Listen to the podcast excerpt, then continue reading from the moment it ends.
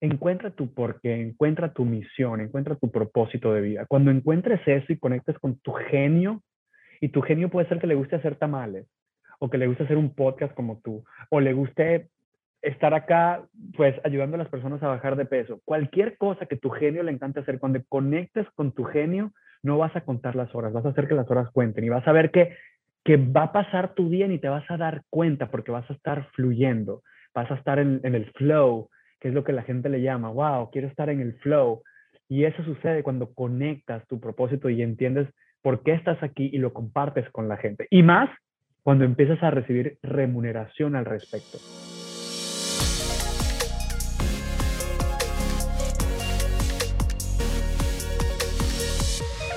Hola people, bienvenidos a un nuevo episodio de Factor Esencial. Gracias por escucharnos a través del podcast y vernos a través de nuestra serie en Facebook y ahora también a, través de nuestro canal de YouTube. Gracias de todo corazón por sus comentarios, por sus mensajes que nos siguen llenando de inspiración para poder seguir trayendo a buenos invitados que vienen a compartirnos sus historias. Y hablando de historias, hoy nos acompaña una persona que ha tenido el coraje de luchar por sus sueños, aun cuando el mundo entero pareciera que la vida también se oponía. Hoy nos acompaña un guerrero que ha sabido batallar la vida con valentía, un hombre que ha sido fiel a sus valores y sus principios, un hombre que a pesar de estar en la cima donde hoy en día se encuentra, no se ha olvidado de Dios, porque tiene muy claro que Dios nunca se olvidó de él. Él es empresario, actor, presentador, experto en nutrición, conferencista. Lo hemos visto en periódicos, en revistas y diría yo que no en cualquier revista. Lo vimos en la revista Forbes como uno de los mejores empresarios latinos aquí en los Estados Unidos. Está con nosotros el gran, el maestro Alejandro Chaván. Alejandro, mil y mil gracias por aceptar esta invitación de todo corazón. Gracias por tomarte el tiempo y el espacio de venir a conversar un ratico con nosotros, a contarnos tu historia, a llenarnos de inspiración. Encantado, encantado de estar contigo, encantado de estar con todos tus oyentes y con toda la gente.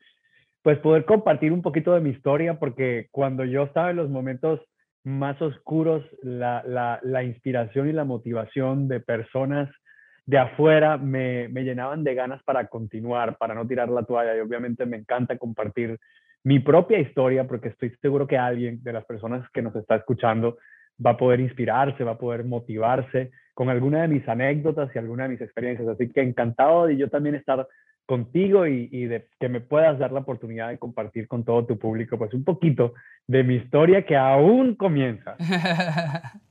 y qué bonito también es lo mismo que decías, poder aprender por reflejo, sin necesidad de cometer los errores, sino aprender por reflejo de esos errores que cometieron los demás y traer esas historias como la tuya aquí creo que nos permite también aprender de eso mismo. Pero bueno, no nos adelantemos mucho.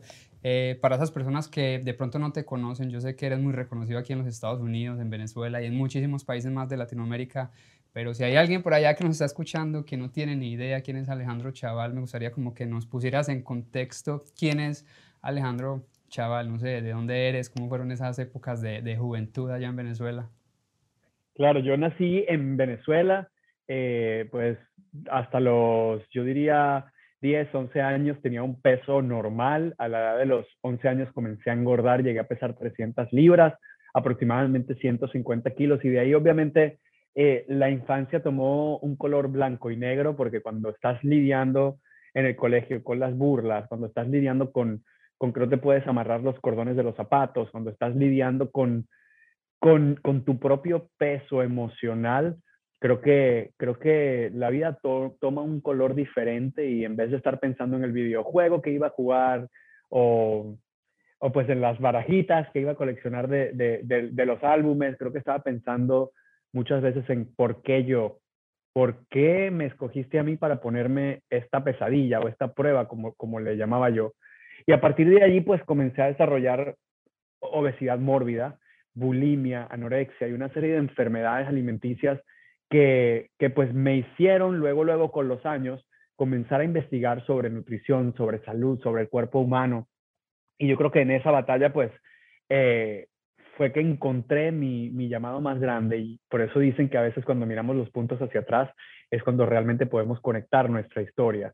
Y ahorita puedo entender muchas de las cosas que sucedieron y por qué sucedieron, pero en ese momento obviamente cuando tienes 13, 14 años y eres la burla de la escuela, cuando eres la burla de, de los amiguitos de la escuela, cuando no te invitan a ninguna fiesta, cuando no eres popular, porque simplemente eres el gordo y cuando el peso de tu, de tu cuerpo pues eh, te hace sudar, te hace eh, irritarte las piernas que no puedes correr, te hace pues que tú tengas que cambiar el uniforme del colegio dos y tres veces por la cantidad de sudor, empiezas a lidiar con una cantidad de cosas y empiezas a crecer mucho más rápido. Y desde que yo tengo pues muy poca edad, siempre me han dicho que pienso como viejito y que me comporto como viejito. Y yo creo que tiene que ver mucho con eso, porque a mí me tocó madurar desde muy temprano y me tocó también pues eh, romper miedos y, bendito Dios que tengo el papá y la mamá que tengo, que ambos sin saber mucho trataban de, darme algunas herramientas que me, pusiera, que me pudieran ayudar. Y desde muy pequeño encontraba esta, esta libertad y esta paz y estas... Era como un viaje en los libros. Y al leer sentía que, que toda esta pesadilla que yo vivía día a día se desaparecía por un rato y me metía en las historias, en las autobiografías o en, los libros que, leía y, pues todos los miedos desaparecían y yo vivía y, y, me convertí en el propio héroe de esa propia historia. Y yo creo que eso me ayudó muchísimo, no solamente a madurar, sino también a aprender muchas herramientas que me han ayudado a partir de los años. Eh, me gradué cuando ya estaba en el colegio, empecé a hacer diferentes dietas, locura de dietas, todas las dietas que no debes hacer yo las hacía, por la desesperación de querer bajar de peso, de querer pertenecer. Y obviamente estoy hablando del año noventa y tanto, donde ser dieta no era cool, donde poner tus fotos de antes y después no era popular en las redes sociales, donde era un estigma más bien de que las dietas eran solo para mujeres. Y uno como hombre gordo decías, ¿cómo, ¿de dónde saco yo herramientas? Porque no había nada para un hombre que fuese gordo, porque el ser gordo en aquel momento eh, era un tema más bien de que eras fuerte, de que eras saludable, de que eras el, el, protector. Entonces había una serie de creencias eh, pues que, que, también eran parte de todo eso. Y luego empecé a investigar y me, me, me empecé a ver con muchos psicólogos, psiquiatras, eh, gracias a mi papá y mi mamá que me, me dieron esas herramientas. Y, y, empecé a descubrir de que mi gordura empezaba con un tema emocional. Empezaba a querer llamar la atención de mi papá y de mi mamá porque ellos pues tenían tres trabajos cada uno, éramos cuatro hermanos, trabajaban muchísimo y ellos casi siempre estaban trabajando para poder darnos de comer. Y yo interpretaba eso como ausencia de amor de papá y mamá. Y eso me llevaba a que el único momento cuando estaba con papá y mamá, que era el momento de la cena, era cuando mi papá me prestaba atención, me aplaudía, cómete dos platos, bravo, el campeón se comió dos platos. Y yo en mi infancia o en mi adolescencia, tratando de buscar amor y buscar aprobación de papá y mamá, interpretaba como que amor de papá es comer más. Y eso me llevó a, pues, a engordar, sin, sin culpar a nadie, porque aquí no se trata de culpar ni a mi papá ni a nadie, porque cada quien estaba haciendo lo que, lo que realmente, pues, sabía que era lo mejor. Y sobre todo en, esa cultura de antes, donde, donde criaron a los papás casi que que a las bravas y a punta de, de, cultura de lo que se veía en cada país y no es como ahora que somos más como que del mundo. Y yo vengo de una cultura donde, donde la comida juega un papel importantísimo porque mi mamá es venezolana, mi papá es árabe. Entonces siempre había una cultura de, de, comer, de todo celebrarlo con comida, de que si sacabas una buena calificación en la escuela era cuál es tu plato favorito para hacértelo.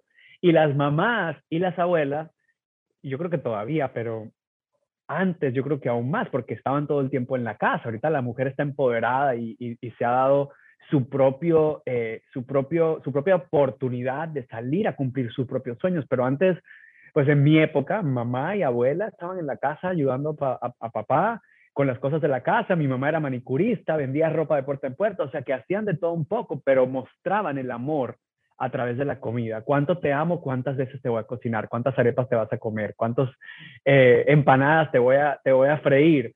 Entonces, eso me llevó obviamente a, que, a que hubo una, una, afinidad con todo este tema. Luego me fui a, yo soy de una ciudad muy pequeñita, eh, hermosísima, pequeña en Venezuela, que se llama Maturín, y luego de allí me gradué muy temprano. A mí me pasaron de primer grado a tercer grado. Yo nunca hice el segundo grado, so estaba muy adelantado más que todos mis compañeros por lo mismo, porque como no tenía otro tipo de diversión, yo me aferré a los estudios. Em, y pues eso me ayudó muchísimo a, a, liberar de pronto mucho estrés porque pues tuve la bendición de que no me fui por ningún otro camino, eh, sino mi, vicio más grande era mis estudios, mis calificaciones. Y luego me gradué muy temprano, me fui a estudiar eh, abogacía a Caracas, yo soy abogado, me, me gradué en, en, Caracas de Derecho. Y luego eh, entre estudiar Derecho comencé mi carrera de actor. Eh, ahorita puedo decir de que obviamente soy un artista nato, me encanta eh, pues poder eh, interpretar y poder comunicar, pero creo que también ahorita, después de muchos años de ir hacia adentro y de entender un poco el por qué, creo que también había un poco de buscar reconocimiento, buscar el aplauso de afuera, buscar la aprobación de la gente. Em, me gradué y luego pues continué mi, mi carrera como actor y en el año 2000 pues decidí eh, venirme a Estados Unidos a trabajar a Estados Unidos, hice un, par de novelas acá en Telemundo, en Univisión, y luego me fui a Los Ángeles a, a, pues probar suerte porque quería mi estrella en Hollywood. y, y pues ahí pues pasaron cosas maravillosas porque tuve la oportunidad de hacer millones de audiciones, no quedaba en nada y por fin quedé en esta serie donde me estaban pagando para mí en ese momento era un dineral y obviamente no tenía la educación financiera, la educación económica como para invertir ese dinero, sino que me lo gasté en todo. Me compré la casa, el carro, la ropa de marca, las cosas con las cosas aquí, los relojes más caros, que ahorita ni uso. Eh, pero pues eh, era mucho más joven y no tenía la educación en este tema. Y eso pues cuando se acabó el show, obviamente se acabó también el dinero y ya no tuve cómo pagar renta, no tuve cómo pagar el carro y literalmente me tuve que ir a una quiebra financiera, a una bancarrota. Em, perdí absolutamente todo y eso me llevó a, a, empezar desde cero en California. Y me tocó, después de estar, haber trabajado en televisión y de haber estado conduciendo premios importantísimos y manejar el carro del año y la casa del año y la chamarra del año, me tocó volver a comenzar y trabajar de mesero eh, en Pollo Loco. Y pues ahí fue cuando, cuando nuevamente creo que, creo que el salir de Venezuela me permitió crecer y me convertí como, como de, de adolescente a hombre. Yo creo que, que, el salir de Los Ángeles o esa experiencia de Los Ángeles fue el, punto más fuerte mío de madurez y donde toqué fondo y donde realmente perdí esperanza y donde estaba peleado con Dios, estaba peleado con la vida y decía, ¿Por qué? ¿Por qué yo nuevamente? ¿Por qué tengo yo que, pasar por esto? ¿Qué he hecho mal? Em, y fue un momento nuevamente oscuro en mi vida porque no tenía las herramientas para enfrentar eso y porque el ego se apoderó completamente de la historia. Y era el ego quien me hablaba durante 24 horas al día, los 7 días de la semana. ¿Qué haces aquí limpiando trastes? Tú puedes hacer más. Estaba agradecido con mi trabajo, o sea, hasta el día de hoy creo que estoy agradecidísimo con, con, el trabajo que tuve allí porque me permitió conocer tanto de mí y de las oportunidades que nos da este país y de la cultura hispana de este país y del, uf, de lo cabrones que somos los latinos y de lo, del, del poder tan grande que tenemos y del poder tan grande que tenemos cuando nos unimos. Claro. Eh, y, del, poder de ayudarnos. Conscientes. ¿Ah? Y del que no somos conscientes muchas veces de que se nos olvida muchas veces o pensamos que, que el güerito, el que habla inglés, de pronto tiene más poder que nosotros. Yo te puedo decir que trabajé con meseros, limpiapisos y, y tienen una capacidad del corazón, una capacidad intelectual más fuerte que cualquier graduado de Harvard. Em, y para mí eso fue una lección maravillosa y a partir de allí creo que después de esta pelea con Dios y esta pelea con la vida y esta pelea con, con, con, por qué a mí, decidí un día cambiar la pregunta y cambiar el por qué por, por para qué. ¿Qué me quieres enseñar? ¿Cuál es la lección? Y no lo hice solo. Tengo que decir que, que no tenía dónde dormir, que no tenía eh, lujos porque lo perdí absolutamente todo, todo quedó en un yujo, no tenía para pagar un, un, un y dije, ¿sabes qué? Que se queden esas cajas con las chamarras caras, los zapatos caros, con todo el lujo, pero ya me habían quitado el carro, el banco ya me había quitado la casa, eso ya lo demás, pues, ¿dónde iba a lucir yo eso si no tenía el dinero? No tenía tarjetas de crédito, absolutamente nada. Así que decidí eh, literalmente dejar todo atrás y, y pues pude comprender el poder verdadero de, el ser humano, el poder verdadero de Alejandro y el poder verdadero de que, de que yo no soy mis cosas, de que yo no era el nombre que tenía en la televisión, de que yo no era un artículo de prensa, de que yo no era un reloj, de que yo no era la playera de marca, de que eso simplemente son etiquetas que yo me estaba poniendo porque no me estaba amando lo suficiente y porque no sentía que valía lo suficiente y necesitaba pues diferentes adornos para que la gente me mirara, para que la gente me aprobara. Em, y fue con la ayuda de, la verdad, de, César Lozano y sus libros, que jugó un papel importantísimo, de Tony Robbins y sus libros. O sea, sentía yo que tenía todos estos coaches al lado, porque tenía, lo único que tenían eran mis libros que me quedaron. Y en las noches, eh, pues leía, porque no tenía para ir a un movie theater, no tenía para irme de fiesta, no tenía para manejar un coche a ningún lado, así que me tocaba salir del trabajo, agarrar el camión y, regresar a casa y leía. Me a mí me encanta leer y, pues obviamente eso era mi, mi, momento de esparcimiento. Em, y yo creo que estas herramientas me ayudaron muchísimo y por eso decía al principio que de pronto si, si tú estás escuchándonos en este momento y estás pasando por un momento difícil, pues no tires la toalla. Eh, eh, eh, cambia la pregunta, deja de preguntarte por qué y empieza a preguntarte para qué. Busca la lección en el problema porque siempre puedes convertir esa, ese obstáculo en una oportunidad. Pero solamente si tú realmente te dispones y si haces el trabajo y si, si te olvidas de las pendejadas, porque si yo hubiese estado borracho drogado haciendo tonterías, no me hubiese dado cuenta de lo que estaba pasando. Entonces, mantente presente y, y quítale el micrófono al ego, que fue algo que yo hice. Em, y yo creo que a partir de allí, em, a partir de dos momentos, en el momento donde le quité el micrófono al ego y le dije, basta, eh, o sea, estás desconectado literalmente, no te voy a escuchar más, no tienes poder.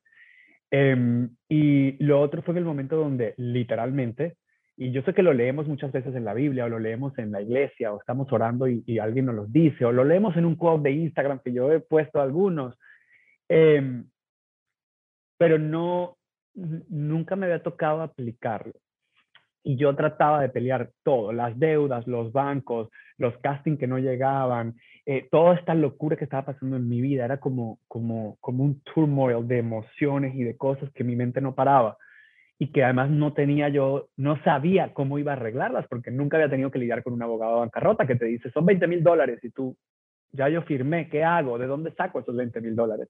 Te ofrece como bancarrota es lo más fácil y no te dicen exactamente la letrita chiquitita que tienes que pagar por ese procedimiento legal. Em, y pues como uno está en este país y a veces pues, no sé, como que uno se deja embobar y, y realmente no, no, no le presta atención a esas letras chiquitas, pero hay que prestarle atención a las letras chiquitas. Pero volviendo al punto de ese otro momento fue cuando, cuando puse rodilla en piso. Em, y yo escuchaba a mi mamá siempre decirlo, mi mamá es súper cristiana, y siempre nos decía de niños, eh, ¿no? Como, como hay que orar, hay que, hay que entregarle todo a Dios. Y uno lo escucha, yo lo, lo tenía siempre presente, pero nunca lo había vivido. Y no fue hasta el día que realmente me hinqué y le dije a Dios, no puedo más. O sea, ya yo con mis fuerzas no puedo más. Yo te entrego todo acá y lo que tenga que pasar, que pase, porque obviamente pasan un millón de cosas por la mente de uno si me deportan, si me llevan, si, me, si, me, si, me, si yo mismo me tenía miedo a mí, porque decía, si en un momento de, de desespero cometo una locura, me quito la vida, porque uno, uno lo que llegan son sobres y sobres y deudas y sobres y, y sobres de abogados y cosas, y uno no, no le ve salida a ese hueco y siempre hay una salida. Y no fue hasta ese día que le dije a Dios, no tengo más fuerzas, te las entrego, todos tus problemas a ti, para que tú realmente con tus fuerzas los puedas solucionar. Fue en el momento que empecé a ver la luz. Y fue en el momento de que empecé a entender de que todo es una elección que, que la vida y que Dios me estaban poniendo para, para prepararme para lo siguiente, para buscar ese nuevo Alejandro que nunca lo hubiese encontrado. Y a las semanas de eso, eh, decidí cambiar la queja por el agradecimiento, porque pasaba todo el día quejándome y estaba agradecidísimo porque eso me permitía pagar el cuarto donde estaba durmiendo, tenía los mejores compañeros, o sea, súper agradecido, pero no estaba agradecido, eh, no estaba agradeciendo, mejor dicho. estaba todo el día complaining y todo el día las excusas y por qué me toca esto y por qué a mí me toca esto y por qué esto. Y decía que no tenía dinero y me gastaba eh, dinero en cajas de cigarrillos porque fumaba en ese tiempo y era súper incongruente todo lo que estaba pasando en mi vida y, y, llegó un momento que empecé conscientemente a agradecer todo lo que me estaba pasando, agradecer el camión que estaba teniendo, agradecer el pan que me estaba comiendo, agradecer que tenía todavía mi iPod, que ya yo no sé si eso existe, donde escuchaba mis audiolibros todavía. O sea, empecé a agradecer cada cosa y eso, eso abrió pues oportunidades increíbles. Y ya cuando se abrieron otras oportunidades y, entró un productor apoyo loco, eh, que se llama Carlos Sotomayor y que quiero muchísimo, que ya había trabajado conmigo, ya había protagonizado una novela con él eh, y Ana Lucía Domínguez, eh, y entró y me dijo, ¿qué haces acá? Y creo que era el peor miedo que yo tenía, que alguien del medio me viera trabajando allí. Sí, porque, discúlpame que te interrumpa, porque si no estoy mal, tú cuando empezaste a trabajar siempre tenías la gorra así como que tapándote la cara y ya cuando como que te empezaste a reconocer a ti mismo, te empezaste a aceptar, que a veces es como que la parte más difícil, aceptarnos para pues frente al espejo y decir, esto soy yo, lo reconozco, lo acepto y voy para adelante. Y creo que fue en ese momento, yo me imagino que también, no me imagino, es, es ese Dios ahí actuando, diciéndote, tú puedes, simplemente es que tomes la decisión y escuches, porque muchas veces creemos que es que no nos, que es que no está esa voz ahí para, para decírnoslo, sino que es que no tenemos los oídos para escucharlo, que a veces es lo difícil. Creo que fue cuando te levantaste la gorra, esa historia la escuché hace poquito y que la gente empezó a reconocerte ya. ¿Cómo fue esa, esa, ese día donde ya entró Sotomayor ahí al, apoyo loco y te vio trabajando? Pues fue como enfrentar los más grandes miedos, ¿no? A veces pensamos de que estos miedos, de que esto si pasara va a arruinar mi vida y a veces son lo mejor que nos puede pasar porque al enfrentar a tu más grande monstruo ya no hay más nadie que te pueda asustar. Y el, el, yo vivía con la gorra siempre escondiéndome de, de que este momento pasara y que alguien me, me, pueda, me pudiese reconocer, porque yo pensaba en mis historias, porque todos nos creamos demasiadas historias y solo pertenecen a nuestra propia mente, que si alguien me veía no me iba a dar trabajo. No sé por qué, si me veía trabajando ahí de mesero no me iba a dar trabajo en la televisión. Eso es como el mito de que te quitas la edad cuando estás en televisión, porque si no, no te van a trabajo. Yo no sé dónde saca la gente eso, pero es un mito y tantas veces que se repite, pues sucede. Eh, y yo tenía ese miedo y cuando él entró y, y pues me vio y me, me, trató con tanto amor y tanto cariño, me dijo, no, yo sé que tú amas lo que haces y amas tu carrera, vamos a buscar una oportunidad. Eh, yo estoy haciendo una telenovela y, y, hay personajes para ti y voy a dejar que audiciones para esta telenovela. Y ahí, poco a poco, pues fue la vida dándose y abriéndose y quedé en esa telenovela, que fue una novela que fue muy exitosa en Univision, que se llama Eva Luna. Y a partir de allí, cuando pues me mudan a Miami nuevamente eh, para hacer Eva Luna, empiezo yo a, recuperar, digamos, las fuerzas, a creer en mí también más y empiezo a escribir el libro de Gordo Galán, que fue mi primer libro, basado en la historia de que pues yo no, realmente no tenía ningún tipo de, de conocimiento de cómo yo me veía, porque yo me seguía viendo gordo, y la gente en las televisoras o en los programas o en las revistas decían el, galán de la telenovela, no sé qué. Y yo veía las fotos y yo no me reconocía porque en mi mente yo me seguía viendo gordo. Y el libro se trataba de cómo, pues yo veía, veía a un gordo y la gente veía a un galán de telenovelas, pero que yo no me reconocía porque había, había, que, había que hacer un cambio de adentro hacia afuera, no solamente un cambio de afuera. Em, y justo estaba hablando hoy con alguien, porque alguien eh, que estaba haciendo Yes You Can me dice, es que me hice la operación bariátrica, eh, ¿será que tengo que, seguir con esto? Y le digo, pero es que cualquier persona, no importa el camino, si tú tomas una operación bariátrica, igual tienes que comer sano, igual tienes que hacer un cambio de adentro hacia afuera, porque si no vas a volver a engordar. Entonces, eh, creo, que, creo que eso pasaba en mí en ese momento, que había perdido tantas libras y el mundo me veía de una manera y yo no me veo. Creo que nos pasa mucho a veces el jefe tiene mucha más confianza en ti que tú mismo en lo que haces. Eh, en esos talentos, en eso, en eso que te hace especial, en eso que te hace único, en esa huella digital que yo creo que todos tenemos. Y luego empecé a escribir mi libro y cuando Don Francisco, en el, en el trayecto de esta maravillosa telenovela, fue un éxito rotundo, o sea, el capítulo final lo vieron 12 millones de personas. Eh, se paralizaba Estados Unidos todas las noches gracias a este proyecto y al elenco y a la magia, porque yo creo que todo el que llegó a ese proyecto venía de pasar una experiencia única y, y, y, y especial. Yo creo que yo no solamente estaba allí con hambre y ganas de que esto funcionara, porque era mi comeback, todos los que estaban allí. Blanca Soto, que, es la, que fue la protagonista de esa telenovela, era DJ en un programa de Univision. Literalmente era la DJ y pasó a ser la protagonista de la telenovela más exitosa en ese momento de, de Univision. Entonces todo el que estaba allí estaba amando lo que hacía, estaba agradeciendo, estaba de la mano de Dios. Un proyecto bendecido, exacto. Em, y allí saco mi libro y, y, pues cuando hablo del libro en Don Francisco, este libro no existía, lo había mandado imprimir en, en Amazon, no, no había día de todo. Amazon vendía solo libros para aquella gente joven que nos está escuchando. Em, y yo había mandado a, pues, a, hacer los libros, pero obviamente yo había mandado a hacer poquitos libros.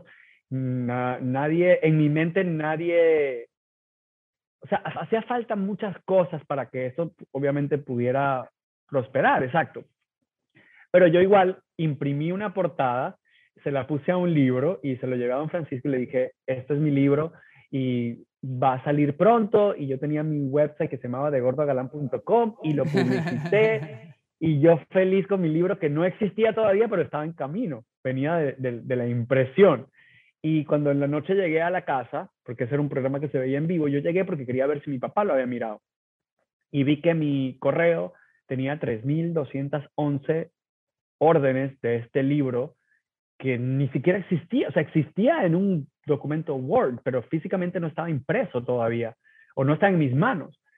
Y creo que fue el momento donde la reafirmación de Dios de que era el camino correcto, la reafirmación de la vida de que este gordito que yo había escondido tantas veces cuando por primera vez hablé con él, de él, cuando lo expuse al mundo y dije, este fui yo en mi adolescencia, la gente conectó con ese Alejandro. Y quizás no el Alejandro que yo pensaba que la gente solamente iba a querer, que era el Alejandro de las telenovelas, con, con, con la parafernalia. La gente conectó con el Alejandro real. Y para mí fue un, antes y un después de mi vida. Esa noche realmente fue el nacimiento de Yes You Can, fue el nacimiento de Alejandro el empresario, fue el nacimiento o el renacimiento de valorizar a ese gordito y darle el, lugar que él tenía, que era un lugar protagónico en mi vida, porque obviamente gracias a él y a esa historia he podido crear este imperio maravilloso de ayudar a tantas personas. Está claro que los demás nos van a criticar, que nos van a decir qué tenemos o qué no tenemos que hacer, o cuando nos dicen gordos o flacos o lo que sea. Pero si nos ponemos a pensar y analizar bien, nosotros mismos también nos criticamos demasiado y a veces mucho más fuerte de lo que lo hacen los demás hacia nosotros. ¿Cómo empezar a batallar con esas inseguridades internas por las que tuviste que, que pasar y empezar de cierto modo a reconocernos de una manera más positiva frente al espejo, de reconocer a ese gordito, como tú dices, que fue el que de cierto modo construyó a este maravilloso ser humano en el que te has convertido hoy en día?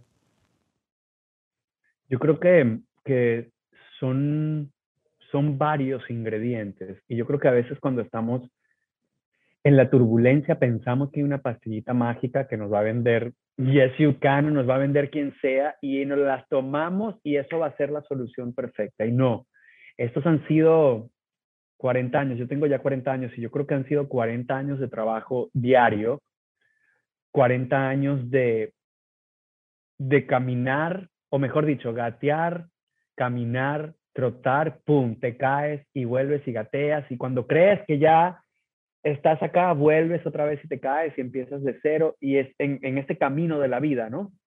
Porque se trata de, de, de cambiar una serie de paradigmas y de creencias que están instaladas en nosotros desde niños, que ni siquiera nosotros las instalamos, que fueron papá y mamá a través de sus propias instalaciones, que su papá y su mamá le instalaron, que sin querer queriendo nos instalaron a nosotros todas estas creencias, muchas positivas, pero muchas de pronto que no nos van a servir para eso que queremos lograr en la vida. Entonces, yo trato de varias cosas que voy a compartir y no es una, una sola fórmula, como dije. Eh, número uno, eh, aprendí a decir no. más veces. Literalmente aprendí porque me costaba muchísimo. Yo quería complacer a todo el mundo. Los viernes yo a veces iba a cuatro o cinco casas de fiestas diferentes porque yo a nadie le quería decir que no y terminaba gastando gasolina, no haciendo lo que quería, no enfocándome en mi proyecto por querer complacer a todo el mundo. Y así en todos los aspectos de mi vida. Si estaba en la dieta era lo mismo. Cómete una cucharadita, pero no importa. Hay un traguito, pero no importa. Pero ¿por qué eres tan intenso? Y terminaba yo siempre en contra de lo que yo quería hacer por complacer a los demás. Y aprendí eh, de que tenía que yo decir más veces no, y cuesta al principio, porque desde mi mamá es decirle, mami, amo que me estés cocinando algo frito, pero lamentablemente no va con lo que yo estoy en este momento dándole a mi cuerpo. Eso te pido, por favor, que me apoyes desde corazón. Y a veces mamá no le gusta. O amigos que te toca decirle adiós y decirle, no vas con mi nueva versión de Alejandro. Y los viernes en la noche, cuando todo el mundo te dice, eres un aburrido, eres un pesado, qué fastidio, qué intenso, es quedarme desarrollando mi proyecto y mi libro que nadie creía y que ni siquiera existía, pero es a que apuestes a eso más que a, que apuestes a los sueños de los demás, porque si no, vas abonándole dinerito a todas las cuentas de todo el mundo menos a la tuya. Entonces aprendí a decir muchas más veces no, aprendí literalmente a planear mis metas de acuerdo a corto, mediano y largo plazo.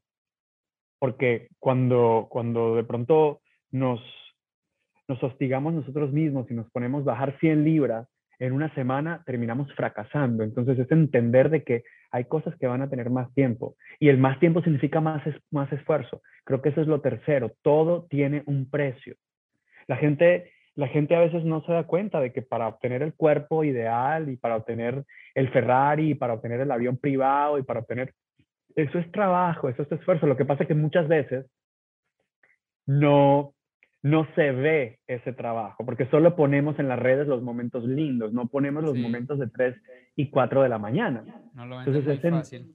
Claro, claro, y yo creo que eso es un, eso es un, un peligro de esta nueva generación, que vemos TikToks de cómo hacer un millón de dólares en una semana y nos creemos el cuento y pensamos que eso es real y eso es una fantasía que está creada para vender determinado producto. Entonces, Em, yo creo que eso fue importante para mí, entender de que todo tenía un precio. Número cinco, ponerme de prioridad a mí. Yo, yo y yo. Y sí, con mamá y con papá, porque tendía a tener a todo el mundo de primero en vez de ponerme a mí. Decidí ponerme a mí de primero y cuando me puse yo de primero, pude después literalmente darle la mano a todo el mundo. Antes, cuando quería darle la mano a todo el mundo, no tenía ni cómo comer y no podía ayudar a nadie pero estaba todo el tiempo tratando de please everybody. Y cuando realmente dije yo soy primero y yo voy a darle voz a ese sueño que yo tengo primero, ahora puedo ayudar a los demás a cumplir sus propios sueños y he ayudado no solamente a mi familia, sino a millones de personas a lograr sus sueños. Pero es gracias a que yo le pude dar valor a lo que hago. Y yo creo que este, este, este, este, el número seis, creo que va para todos nosotros y para todas las mamás, todos los papás, es de que nos dicen en el avión siempre, cuando hay turbulencias, ponte el respirador primero tú, para que después se lo puedas poner a tus hijos. Y como hispanos tenemos la costumbre de que primero va el respirador para todo el mundo y después yo. Y quiero que todo el mundo adelgace en la familia, menos yo. Yo estoy así y cansado y no tengo ni cómo dormir porque sufro de apnea de sueño, pero quiero que todo el mundo esté bien. Y, y yo creo que es algo importante de nosotros recobrar, de que para poder ayudar a los demás tenemos nosotros que ponernos nosotros el respirador. Eh, yo soy intenso en las afirmaciones diarias, las hago todos los días de que tengo 17 años y cambian y, van evolucionando y van, a veces se repiten, pero todos los días frente al espejo hago mis afirmaciones, hago mi tablero de visualización. Son pequeñas cosas que me mantienen enfocado en eso que sí deseo. Y cuando vienen las distracciones, trato de entender. Igualmente mi agenda, como empresario tengo una agenda súper, súper larga y digo, ¿cuál es mi meta de esta semana o de este día? ¿Qué va alineado a esa meta? Los 100 WhatsApp de mis amigos que quieren que yo le contesto, los 300 videitos de graciosos y todo eso no va a poner dinero en mi bolsillo, ni me va a, a pagar la renta, ni me va a pagar a mí el súper, ni nada. Entonces, todo mundo que quiera que yo juegue a su manera, sorry, pero conmigo no. Y al principio crea reacción, pero luego te respetan Luego, cuando ven tu éxito, entienden de que ese éxito tiene un porqué y que tiene una fórmula detrás. Y yo creo que todo el que esté escuchando, que quiera lograr cualquier éxito en la vida, algunos de estos principios, pues, son esenciales para hacerlo. Comer sano, dormir, hacer ejercicio diario, para mí son vitales porque es lo que me da energía para hacer todo lo demás. Cuando como mal, porque me encanta comer, como pizza y como chilaquiles y como de todo lo que obviamente no hay que comer, eh, mi energía cambia. Cuando el día de acción de gracias comemos muchísimo, no queremos ganas ni de pararnos del mueble porque la comida influye muchísimo en nuestro nivel de energía y para yo tener la energía de llevar un equipo más de 350 personas aquí en Yes You Can, más millones de personas que están, son parte de esta comunidad y llevar la bandera y llevar el liderazgo, es, es porque hay una energía detrás. Y yo creo que por último, encuentra tu porqué, encuentra tu misión, encuentra tu propósito de vida. Cuando encuentres eso y conectes con tu genio, y tu genio puede ser que le guste hacer tamales, o que le guste hacer un podcast como tú, o le guste estar acá, pues ayudando a las personas a bajar de peso. Cualquier cosa que tu genio le encante hacer, cuando conectes con tu genio, no vas a contar las horas, vas a hacer que las horas cuenten y vas a ver que, que va a pasar tu día y te vas a dar cuenta porque vas a estar fluyendo, vas a estar en, en el flow, que es lo que la gente le llama, wow, quiero estar en el flow. Y eso sucede cuando conectas tu propósito y entiendes por qué estás aquí y lo compartes con la gente. Y más cuando empiezas a recibir remuneración al respecto. Cuando yo empecé a entender de que compartir mi historia, ayudar a otras personas a lograr su, su meta, lo estaba ayudando a ellos, estaba siguiendo mi misión y aparte estaba creciendo una compañía maravillosa ayudando a miles de familias a, mejorar su calidad de vida y su salud pues es un efecto dominó, todo empieza a crecer porque estás en el flow. Así es, yo creo que hablando de esto mismo, ambos sabemos y tenemos muy claro que la pasión es para nosotros mismos, pero el propósito es para y hacia los demás. ¿Cuál sería tu pasión, esa fuerza que, te mueve, que te inspira y cuál sería también tu propósito hacia los demás? ¿Cuál es ese mensaje que quieres llevar? Yo creo que, que es bastante simple. Yo creo que es ayudar a las personas a, que encuentren la luz para transformar su vida, para que pasen de ser una oruga a una mariposa, para que encuentren esas alas y puedan volar y que encuentren realmente lo que los hace feliz. Y, los momentos que más me disfruto aquí en Yes es cuando conozco las historias de éxito de personas que han bajado desde 20 libras hasta 100 libras o 200 libras.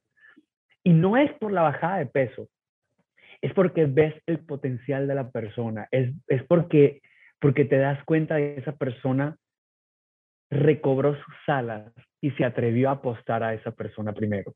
Es porque te das cuenta de que si lograron eso pueden lograr cualquier cosa en la vida. Para mí eso es, eso, eso es como mi mayor momento de adrenalina. Obviamente soy un empresario y me encanta llegar a metas, me encantan los números, me encanta ver mis, mis, mis profit and loss statement. O sea, me volví un, un apasionado en esa área. Y creo que es algo importante también para la gente que está escuchando. Yo decía cuando era actor que yo odiaba los números, odiaba los números. Y un día mi papá me dijo, pero, pero eso no era así de niño. Tú fuiste en la competencia de matemática en Venezuela, ganaste la competencia nacional de matemáticas. ¿Cómo que odias los números? ¿De dónde tú sacaste eso? Y yo, yo no sé de dónde yo saqué eso.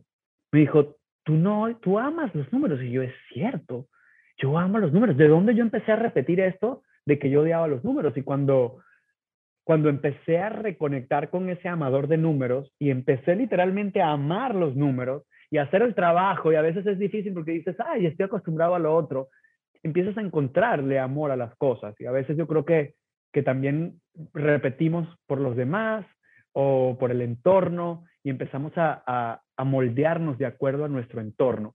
Eh, igualmente me pasó con el cigarrillo. Yo nunca fumé. Cuando entré al medio de la actuación, empecé a fumar y yo decía, no, es que yo he fumado toda la vida.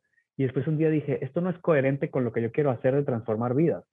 Y ya, o sea, no es coherente con mi proyecto de vida, no es coherente con lo que yo quiero hacer ni con mi mensaje pero es, es algo que, que, tenemos que estar muy aware y por eso dije que son 40 años y que continúo, porque todas las mañanas cuando le levanto igual apago el despertador y digo, y si le cancelo al trainer, es que ya le pagué, pero si digo que fue que me comí un ceviche y me cayó mal, todos los días mi mente está jugando, pero yo estoy atento y le digo, no, sorry, no tienes intoxicación de ceviche, let's go. Y nos sentimos mucho mejor cuando lo hacemos porque estamos ganando esas pequeñitas batallas al ego que siempre está allí queriendo apartarnos de nuestro mayor potencial.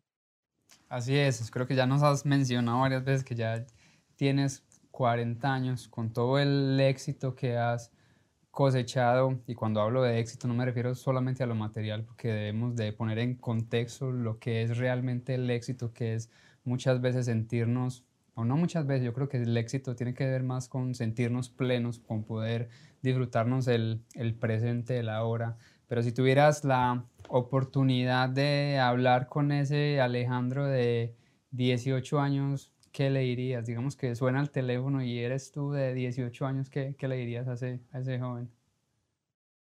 Paciencia. Creo que le recordara la palabra paciencia porque nunca la, nunca la entendió todavía. me lo dijera, me lo dijera a mí también ahorita a esta edad. Eh, yo creo que paciencia, que, que Dios tiene el control. La verdad, y, y, el de los 18 y el de ahorita, yo soy súper, súper intenso y súper enfocado y cuando quiero algo, y a veces nos peleamos con, con el flow de Dios y el flow de la vida, y cuando pasan los años decimos, uy, menos mal esa persona nunca me devolvió la llamada. Uy, menos mal no salí con tal y cual porque qué oso uy, menos mal que eso no pasó, menos mal que eso pasó de otra manera. Em, yo creo que eso, como que paciencia, que, que Dios tiene el control. Trust the process. Y a veces es tan, tan, difícil, como tú mismo lo decías y lo mencionabas ahora, de con un mundo, una vida que ni siquiera es vida real, sino más bien como que virtual muchas veces, en donde nos exigen rapidez, donde vemos que todo pasa demasiado rápido, donde nos venden un sofisma de distracción constante, donde estamos en un ruido constante que muchas veces ni nos dedicamos a nosotros tiempo de poder escucharnos. Qué bonito es poder traer esa palabra paciencia pues a, la vida, de parar, de tomar, de, de, ser un poquito más conscientes y no caer como que en ese trajín del día a día. Creo que hace, hace muchísima falta eso que nos estás diciendo, eso de, de tener paciencia, de practicar un poquito más el arte de, de tener tiempo para nosotros. Creo que muchas veces ni siquiera nos dedicamos ese, ese espacio, vamos tan rápido viendo ni siquiera nuestra vida, sino la vida de los demás, que no nos detenemos a pensar, ok, ¿qué está pasando con mi vida? ¿Qué decisión estoy tomando hoy que va a afectarme en 5 o 10 años? Lo mismo que estabas diciendo ahorita de si la estoy tomando desde la razón o desde la emoción, porque ese es otro de los problemas más grandes que como sociedad como que tenemos que batallar hoy en día. Siempre estamos decidiendo desde la emoción y no desde la razón. O sea, no nos estamos tomando el tiempo de razonar y de pensar en las decisiones que estamos tomando hoy. Simplemente ya, decidimos desde esa misma emoción, desde ese mismo qué dirán, desde ese mismo si esta foto no va para Instagram y no tiene 100 likes, entonces no la voy a subir. No estamos subiendo esos momentos, como tú decías, a las 3, 4 de la mañana comiendo muchas veces números, por no decir mierda, en esos momentos difíciles. Pero esos son los que, nos, los que nos forjan y de cierta manera como que ponen una coraza a nosotros mismos que nos ponen a prueba contra el mundo y nos de verdad nos demuestran de qué estamos, de qué estamos hechos. Yo sé que esta conversación se trata de ti, pero yo también llegué hace cuatro años y medio a los Estados Unidos. Hoy en día, pues gracias a Dios tenemos una empresa muy exitosa aquí en el norte de Georgia y también me monté a trabajar en un carro de basuras, recogiendo basuras después de que hice música por más de 15 años y estuvimos en México, Perú, Venezuela, en muchas partes dando conciertos y tener que pararme a las 4 de la mañana a ir a recoger basura literalmente. Yo sé que no es fácil, pero tomamos esa decisión de batallar aun cuando parecíamos que, pues, aun cuando pareciera que todo estaba oscuro, tomamos esa decisión de decir, ok, estoy pasando por este momento, pero no es un momento definitivo, o sea, lo que estoy haciendo hoy no me define ni va a definir el mañana. Y qué bonita esa historia porque esa es la historia de muchos, Alejandro, de muchos latinos que estamos aquí en los Estados Unidos, de muchos latinos que se quedaron en Colombia y allá en Venezuela que sienten como que están de cierto modo como que enfrascados, pero aún así toman esa decisión y dan paso a la acción que a veces es muchísimo más difícil de hacerlo. O sea, no es solamente aquí en Estados Unidos, conozco gente muy exitosa en Venezuela, así las cosas estén mal, conozco mucha gente exitosa en Colombia, así las, digamos que los números no estén bien en el sistema, pero tomaron esa decisión de, de, de emprender y sobre todo de, de hacerlo que a veces es tan difícil. Vivimos como que soñando, pero tenemos que ser conscientes de que si no nos despertamos, pues esos sueños no se van a a dar vida por sí solos. Un sueño es simplemente un sueño. Si te quedas dormido, pues ese sueño allá se fue. Pero si te tomas el tiempo de despertarte, como lo decías tú, ah, ¿será que apago el, el, despertador y le digo al entrenador que, que, hoy no? Pues hoy tengo pereza, pero no. En esos momentos son los que nos ponen a prueba, sobre todo la mente, de decir, no, pero es que, viejo, es que usted no manda. O sea, yo soy el que mando y adiós ego, como tú lo decías esta es la decisión que estoy tomando hoy. Es a las 5 de la mañana, a las 5 de la mañana me paro, así tenga el sueño más horrible, así no lo quiera hacer, pero creo que esas, esas cosas son las que nos hacen más fuertes y las que nos preparan para, para esta vida y creo que son las que te han llevado a ser el empresario que eres hoy en día, la persona maravillosa con la que nos encontramos todos los días en redes sociales que siempre tiene un mensaje bonito de Dios para dar, como lo dije al principio, de, no olvidarse de Dios aún estando en la cima, porque muchos llegan acá arriba y pareciera que lo lograron todo y no, Dios, Dios no existe, Dios, pues no, pero te estás ahí siempre dando gracias porque pues al fin y al cabo estamos es de paso y quería como que enaltecer eso de ti, de, de, del hecho de, de agradecer que a veces se nos olvida muchísimo y sé que eso viene mucho como que de, tu mamá que siempre les decía agradezcan a Dios de rodillas, ¿cierto?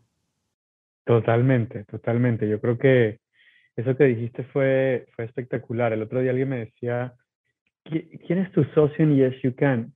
Yo me quedé pensando y le dije literalmente, mi socio mayoritario de Yes You Can es Dios.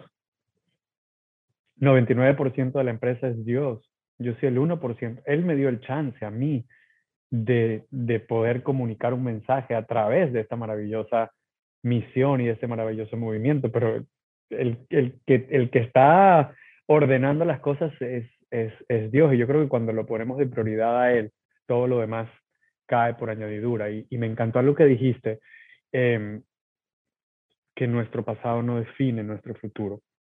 Y eso es, una idea maravillosa que de verdad yo siempre trato de recordármela y de recordársela a toda la gente, porque pues cuando yo empecé me decían que yo era un actor, que qué ridículo que hablaba de peso, y me tocó certificarme como nutricionista y, estudiar y, prepararme, pero, pero ese pasado no define quién soy yo, y de repente dentro de un año voy a hacer otra cosa, y dentro de cinco voy a hacer otra cosa, y es, es, es nosotros mismos, tenemos el poder de reescribir nuestra propia historia. Y si no te gusta la vida que estás viviendo, porque estás viviendo un drama, una película de terror, una película de acción, y lo que quieres en tu vida es una vida romántica o, o una comedia, pues tú tienes el control de cambiar el cast, de tú realmente puedas reescribir ese libreto y tú eres el protagonista y buscar exactamente el elenco que te va a acompañar en ese próximo en ese próximo viaje de tu vida y en ese próximo capítulo. Entonces, eh, es bonito eh, que también pues podamos reconocer y agradecer todo lo que fuimos para poder darle bienvenida a todo lo siguiente. Yo agradezco cada instante de, de la televisión, agradezco siete años que estuve en Despierta América conduciendo el show, una de las experiencias más maravillosas que tuve. Y estar en Univisión con, con todo el equipo, Despierta América ha sido una de las bendiciones más grandes y lo agradezco y lo, lo lleno de luz, pero eso no me define, no me puedo quedar pegado en eso que fui hace tanto tiempo, en lo que pudo haber sido. Y a veces como inmigrantes nos pasa y me pasó que nos quedamos pegados en eso que fuimos en nuestro país o en eso que pudimos haber sido. Tú sabes que en mi país yo era tal cosa. Y pues aquí, nos aquí hay que agradecer que estamos acá, que tenemos una calidad de vida maravillosa, que este país es un país de oportunidades y que si trabajamos, si domamos al miedo, yo siempre digo que el miedo no se puede desaparecer, pero lo podemos agarrar por el cuello y controlar y domarlo como una serpiente y decirle, tú vas a trabajar ahora para mí y usarlo a nuestro favor.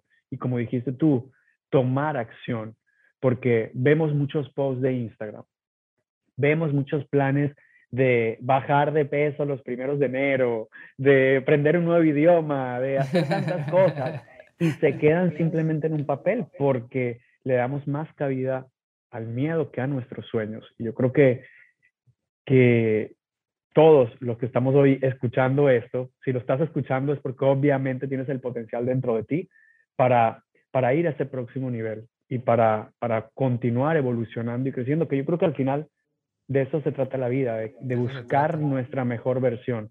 Y te lo digo yo que, que, que, me tocó dejar absolutamente todo lo material de un lado, que me ha tocado vivir tantas experiencias y al, al final puedes tener un carro de marca, y lo que sea y estar solo y no tener con quién compartir. Así que si, si tienes el amor de tu lado em, y, y, estás de la mano de Dios, yo creo que, que todo lo demás cuenta a partir de nosotros. Yo le decía el otro día en Despierta América, em, me estaban entrevistando por, por lo de Forbes y, y me di cuenta de algo que yo había, un error que yo estaba cometiendo en mi conversación, porque yo decía que cuando yo pues estaba en ese proceso de bancarrota, en ese proceso difícil, que yo estaba muy solo. Y yo me di cuenta de que ha sido el momento donde más acompañado he estado de Dios. Solo que yo no lo estaba viendo en ese momento, pero nunca estuve solo porque Él nunca me dejó caer. Y en esa, o sea, en esa conversación literalmente entendí lo que estaba pasando 12 años atrás. Y dije, wow, yo he repetido por 12 años que yo estuve solo y no, hoy me puedo dar cuenta por, por esa bendición de, de, ser reconocido en la revista o, las bendiciones pequeñas que veo todos los días alrededor de mí. Tengo a mis papás a mi lado, estoy sano, tengo una familia maravillosa. Y yo creo que es, esas bendiciones me dejan saber, nunca estuviste solo. Y de pronto, quien nos está escuchando el día de hoy, a veces sentimos soledad en nuestro corazón en este país. Y a veces hay un 31 de diciembre donde no tenemos con quién pasarlo y nos paramos en las redes sociales a ver cómo las pasan de felices los demás. Refúgiate en Dios, esa es tu mejor compañía. Amén. Qué bonito, qué bonito mensaje y sobre todo que nos invita a estar preparados para, para escuchar. Yo creo que a veces se nos olvida escuchar esa misma voz interior que es la que nos dice no estás, no estás solo. Y por andar pensando en la vida de los demás se nos olvida como que nuestra propia vida. Ahorita mismo lo, lo dijiste, empezar a escribir nuestra propia historia. Estamos tan metidos leyendo la historia de los demás que se nos olvida escribir nuestra propia historia y somos nosotros de cierto modo los que la pues, los que la escribimos como tú mismo lo dijiste somos nosotros los que hacemos el casting somos nosotros los que pasamos por esos capítulos diciendo qué es lo que quiero hacer o qué fue lo que hice mal cómo lo acepto hoy para cambiarlo y hacerlo mejor en un futuro. Qué bonito es eso estar dispuestos sobre todo a escuchar en medio de tanto de tanto ruido Alejandro, para ir terminando, hay algo que, que, leí, que escuché, que me gusta muchísimo y es una conversación tuya con Tony Robbins, que vale aclarar que también es uno de mis autores favoritos. Por ahí está el, el, el libro de él. Es uno de esos personajes que para mí ha marcado mi historia y la dividió en dos, no solamente pues aquí en Estados Unidos, sino desde que estaba en Colombia, que lo leía muchísimo, porque la verdad que es de esos seres humanos que han impactado en la vida de muchísimas personas y te enseñó algo bien bonito que te decía que debías aprender a culpar responsablemente. ¿Qué es culpar responsablemente y cómo aprender a culpar de manera responsable? Yo creo que culpar responsablemente significa atribuirle a esa persona o a ese hecho entre comillas, negativo, atribuirle todas las cualidades positivas que ese hecho negativo, entre comillas, o esa persona negativa, entre comillas, ha traído a tu vida. Y yo sé que a veces es difícil porque pues cada uno de nosotros está batallando un reto distinto y, tenemos diferentes experiencias. Pero en mi caso, yo toda la vida había culpado a mi papá antes de tener esta conversación con Tony. Eh, lo había culpado de mi gordura y mi sobrepeso. Yo fui gordo por mi papá y por su culpa yo engordé y yo viví todo eso horrible y tengo estrías en el cuerpo y celulitis y marcas y pues una cosa horrible porque mi papá no me quería. Era mi, mi historia la que yo repetía una y una vez, una y otra vez. Y cuando me di cuenta de que culpar a mi papá responsablemente era también culparlo a él por todo lo maravilloso que esa gordura me había dejado. Porque esa gordura me dejó los mejores tatuajes en mi cuerpo, que son las estrías, porque me recuerdan exactamente de dónde vengo y cuál es mi propósito de vida. O sea, tú tienes unos tatuajes maravillosos en los brazos, yo los tengo desde la adolescencia en el cuerpo, que me quedaron de todo ese proceso. Eh, me dejó una historia que contar, me dejó una manera de conectar con la gente emocionalmente que mm, pues no tuviese yo otra historia. Quizás hubiese tenido otra diferente, pero esa me dejó la historia de conectar con tantas personas que sé exactamente lo que sienten cuando están pasando por un proceso de obesidad, de, de bulimia, de anorexia, porque lo he vivido. Culpo a mi papá porque, culpo a mi papá responsablemente porque gracias a él y a, y a este episodio de que él no me prestaba atención y yo comía, etcétera, etcétera, pues pude crear una compañía increíble y un producto maravilloso que le ha cambiado la vida a muchísimas personas y hoy mi propósito de vida es ayudar a otros, a ellos transformar su propia vida y su propia historia. Eh, lo culpo porque él me hizo pues todo el tiempo querer ser mejor y querer querer ir por una mejor versión de mí. Por eso de pronto estudié tanto y, me gradué mucho más temprano y estudié una carrera de derecho porque quería pues siempre ser mejor y, complacerlo a él y nunca darme por vencido. yo creo que es eso, cualquier cosa que estemos pasando que de pronto nos haya obstruido nuestro crecimiento o nos haya obstruido el pasar a ese siguiente nivel en nuestra vida y puede ser que sea mucho, mucho más exitoso, pero de pronto hay un próximo capítulo en tu vida que ya mereces vivir y que está siendo anclado por de pronto una culpa que llevas una y otra vez repitiéndole a alguien de tu pasado o a algo de tu pasado. Siéntate con un cuaderno, date tu espacio, como decías tú en este momento, realmente deja, deja la bulla de afuera y escucha tu corazón, porque ahí están las mejores respuestas y, empieza a culpar a eso o a esa persona por todas las cosas maravillosas que ese episodio eh, te llevó. Y yo creo que eso me llevó a sanar muchísimo la relación con mi papá. Eso me llevó muchísimo a, a poder ver a mi papá los ojos y mi papá es un hombre súper sano, gracias a Dios, pero mi papá se va mañana si Dios lo necesita de su lado y yo estoy tranquilo y feliz de que, de que nosotros tenemos una relación maravillosa y que le dije te amo y que le agradecí y que pude sanar con él muchas de las otras cosas que, que de pronto no estaban sanadas y que esa, esas conversaciones del 24 de diciembre donde todo el mundo está ahí en la mesa super awkward y que no sabes es porque hay cosas en el medio que no te permiten, pero cuando realmente hablamos de corazón y cuando culpamos responsablemente, no hay manera para el otro que te señale o que se excuse porque estás culpándolo responsablemente por todo lo maravilloso en tu vida. Y yo estaba escuchando hoy un audiolibro en el carro que se llama The Big Leap, se llama Tu Gran Salto, eh, de Gay Hendricks, y habla muchísimo de eso, de cuando en una conversación, en una relación de negocios o de pareja, tomas 100% de responsabilidad, ya el otro no tiene más nada que hacer porque tú tomaste el 100% de responsabilidad tú entonces ya el otro no tiene un porcentaje ni de quejarse, ni de excusarte, ni de pedirte perdón, ya, porque tú tomaste responsabilidad y ya. Y yo lo he probado. Eh, y, y, pues resulta, sea aquí en mi oficina o sea en mi casa con mi pareja, es lo mismo. Es cuando dices, I'm so sorry, perdón, me equivoqué, asumo responsabilidad al 100%.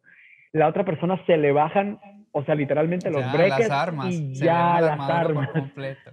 Exacto. Entonces es eso, cuando me tocó hacer el ejercicio con mi papá, yo asumí responsabilidad de todo y lo culpé a él de todo lo maravilloso que me había dado. Y él no tenía absolutamente nada que hacer ni que decir.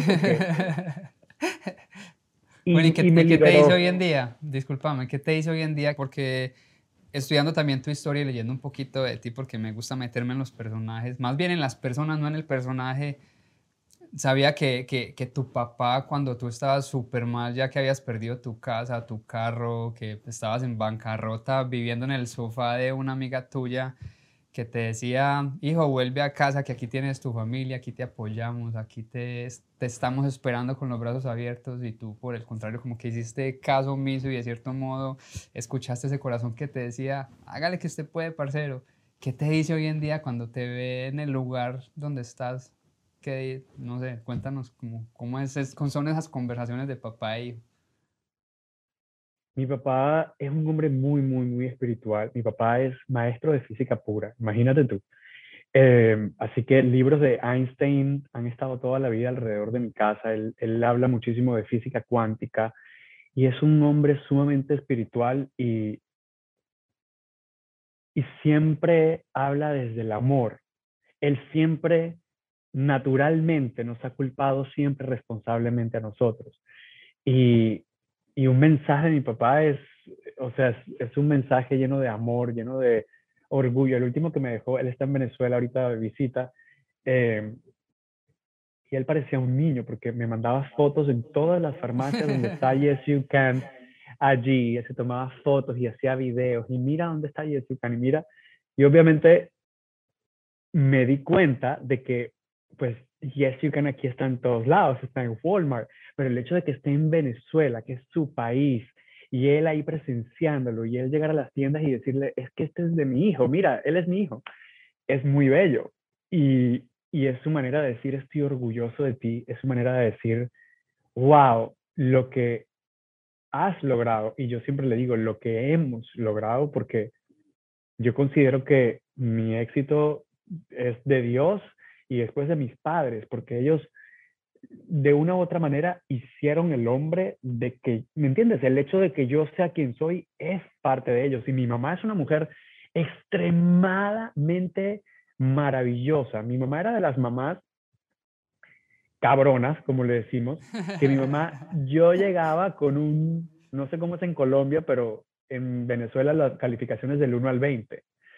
Y si yo llegaba con 19.5, mi mamá rompía el examen y me decía, tienes que hacerlo de nuevo y me vas a explicar por qué te equivocaste. Y, o sea, era tesa, tesa, tesa, como le dicen ustedes en Colombia, era así. Y yo le tengo tanto que agradecer a mi mamá y que culpar, culparla ya responsablemente, porque yo, el día de hoy, nunca te puedo decir, jamás he llegado tarde a ningún lado. A todos lados llego 10 minutos antes. Y eso es mi mamá desde pequeños. Nos decía, es que usted no puede jugar con el, con el tiempo ajeno. Usted es un hombre de palabra y si usted dijo a las 4, usted a las 3 y 50 está allí. Y yo, mamá, pero es que es el odontólogo, él siempre se tarda. Es que a usted no le importa, usted respeta el tiempo ajeno. Si él no lo respeta, eso es problema de él. Usted es otra cosa. Y cuando tú vas para atrás y entiendes, yo creo que es el poder que tenemos como padres nosotros también. Eh, yo en los próximos meses seré padre y, y, pues es un compromiso. Congratulations. Thank you, gracias. Una bendición. Es una bendición y es un compromiso maravilloso porque yo veo lo que, o sea, lo que hicieron mi papá y mi mamá con cuatro, imagínate tú, somos cuatro y, y lo que ellos sin saber, porque mi mamá no sabía la lección que ella me estaba dando. Seguro mi abuela le dio esa lección a ella y ella la aprendió. Pero ahorita hablábamos hace ratito de la nueva generación y yo veo yo me reúno con, con gente, llegan 15 minutos tarde y es como que, ah, y, es, y tú dices, pero ya va, ¿dónde está la impecabilidad de las palabras? Pero entiendo de que pues yo fui afortunado también en tener una mamá y un papá como los tuve y yo creo que, que es eso, es también, seguro, mi papá y mi mamá también tienen un montón de errores, pero yo me he enfocado en estos últimos años de mi vida en solamente culparlo responsablemente y en agradecer exactamente por eso que me ha hecho maravilloso. Y tienen un montón de errores, como debo tener yo un millón y seguro ellos tienen para quejarse un montón como yo de hijo, pero yo he decidido pues hacer un shift en mi propia conversación y, y pues darle poder a las cosas maravillosas. Y cuando mi mamá llama y, y, se queja y se queja y se queja, yo la tengo en speaker y yo estoy manejando y ella quejándose y yo, mami, qué bello te queda el cabello, te estaba viendo el otro día y de, una la llevo a... la desarma. A un, beautiful state, ¿me entiendes? O sea, la saco de su, de su, de su historia y la llevo a alguien y le digo, oye, mira, cuéntame cómo te estás preparando para el viaje tal, o cuéntame esa comida que cocinaste que mi hermana me dijo que era para chuparse los dedos, y la saco de una porque obviamente ella me dio herramientas y ahora me toca a mí compartir con ella algunas herramientas porque pues obviamente yo estoy creciendo y evolucionando y quiero también que ella crezca y evolucione. Sí, porque si no se vuelve un círculo vicioso y es lo que hablabas ahora mismo en las relaciones, en lo empresarial, yo creo que en todas partes, si uno cae en ese juego de la discusión, pues lo que va a hacer es esa bola se va a hacer cada vez más y más grande, pero si la sacas de entrada y la desarmas de entrada, pues ahí se acabó la, la, discusión automáticamente. totalmente. Alejo, yo quería darte las, las, las gracias porque, sea, teniéndote aquí ya al frente, sabiendo dónde estás, sabiendo lo que has logrado, dejando en alto la bandera latina, no solamente de Venezuela, me atrevería a decir que la bandera latina en los Estados Unidos. Eh, se requieren agallas, se requiere valentía, se requiere mucho coraje, como lo dije al principio, se requiere hacer las cosas difíciles, se requiere hacer lo ordinario de manera extraordinaria y tenerte aquí al frente y ver que eres un ser humano como todos. Eso es lo bonito de Factor Esencial, de que traemos a estas personas, no a los personajes, sino a la persona y le decimos al mundo, mire, es que somos, somos iguales, somos, tenemos errores, la cagamos, nos caemos, pero nos levantamos y hemos aprendido de esas mismas caídas, hemos hecho de esos errores y de esas malas decisiones, hemos sacado cosas victoriosas que son las que nos tienen hoy en día aquí parados haciendo bandera como lo has hecho con Yes You Can y lo seguirás haciendo por muchos más años, porque sabes que lo bonito de Yes You Can, que no solamente ya se trata de Alejandro Chaván, sino de toda una comunidad de miles y miles de personas que están impactando a otras personas. Son esos arbolitos creciendo de a poquito y dando oxígeno a comunidades enteras y qué bonito eso. Yo quería enaltecer esa parte de ti porque estando aquí en los Estados Unidos sé lo difícil también que, es arrancar. Muchos en Venezuela o en Colombia creerán que aquí la plata cae de los árboles, pero aquí hay es que sudarla y trabajarla y comer mierda. Ahí me disculpan la palabra, estamos en un podcast, pero hay que comer, hay que comer mierda y conmigo yo bajita de sal. pero pues creo que de, eso te trata y, y, qué bonita es decirle a la gente, venga, es que usted y yo no somos tan, tan diferentes. Creo que la diferencia esta es en que estoy tomando decisiones de manera razonable. Muchas veces esas mismas decisiones pues, están siendo mal tomadas, no sé, pero por lo menos me estoy atreviendo a hacerlo. Hágalo usted también, emprenda usted también o baje de peso usted también, que si yo pude, usted también es capaz. Y quería como que enaltecer esa parte de ti, Alejandro, y de todo corazón, mil y mil gracias.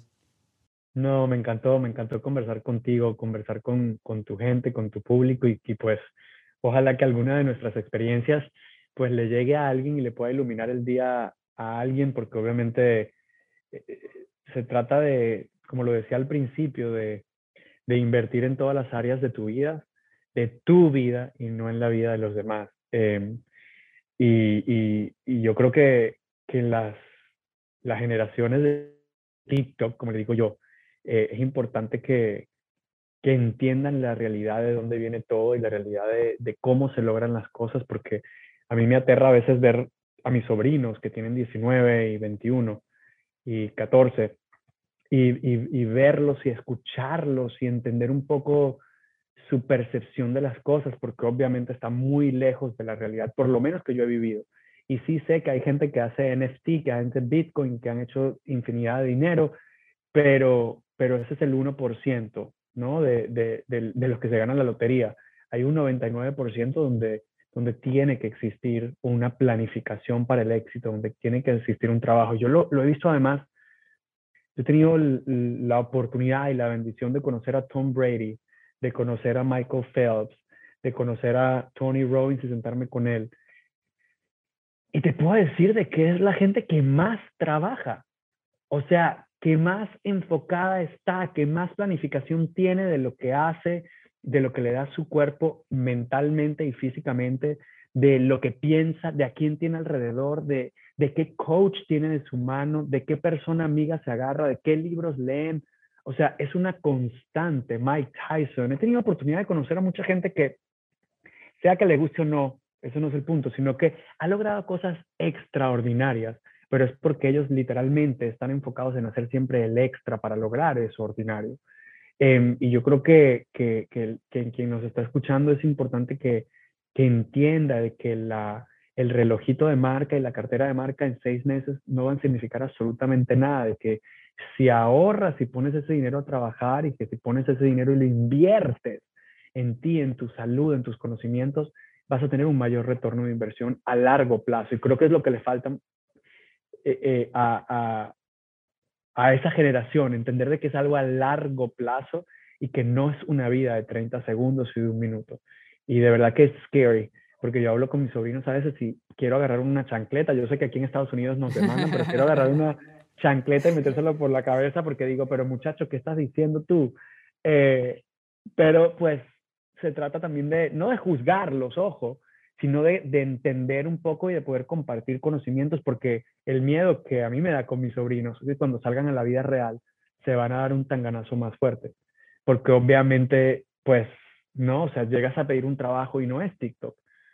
Y, ¿me entiendes? No, no vas a poder echarle el bailecito de TikTok para que te contraten, o sea, hay realmente un, un trabajo y, y, y un, un esfuerzo para lograr cualquier meta. Así que gracias a ti por tu tiempo, por escuchar eh, mi historia y pues nada, yo creo que el tiempo es lo más valioso que tenemos. Así que gracias por regalármelo.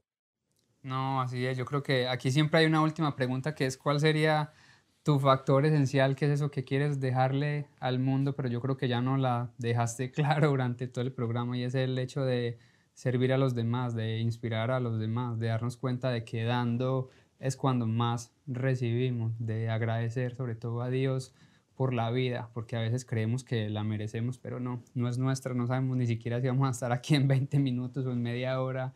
Entonces, pues quería agradecerte de todo corazón por aceptar esta invitación. Sé que mucha gente se va a identificar con, con esta historia y lo bonito es poder decirle a la gente, venga, que usted y yo no somos tan diferentes.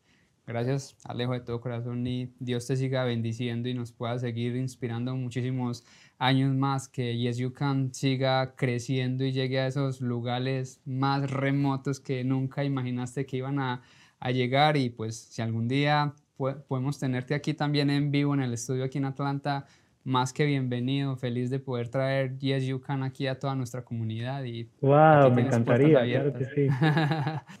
Ahí está familia, gracias por haberse tomado el tiempo de venir a escuchar esta bonita conversación, este bonito video junto a Alejandro Chaván, un venezolano que definitivamente está dejando la bandera no solamente de Venezuela, sino de todos los latinos en alto. Gracias de todo corazón por acompañarnos en este episodio. No olviden darle like, suscribirse, compartir, comentar a quién les gustaría que tuviéramos como invitado, de qué les gustaría que habláramos. Y nada, eso es todo. Mucha paz, mucho amor, muchas bendiciones. Estén conectados en el próximo episodio que vamos a tener Carolina Gutiérrez, una mujer con una historia maravillosa que no se pueden perder, que estoy seguro les va a impactar muchísimo. Ahí está. Peace, bendiciones y gracias.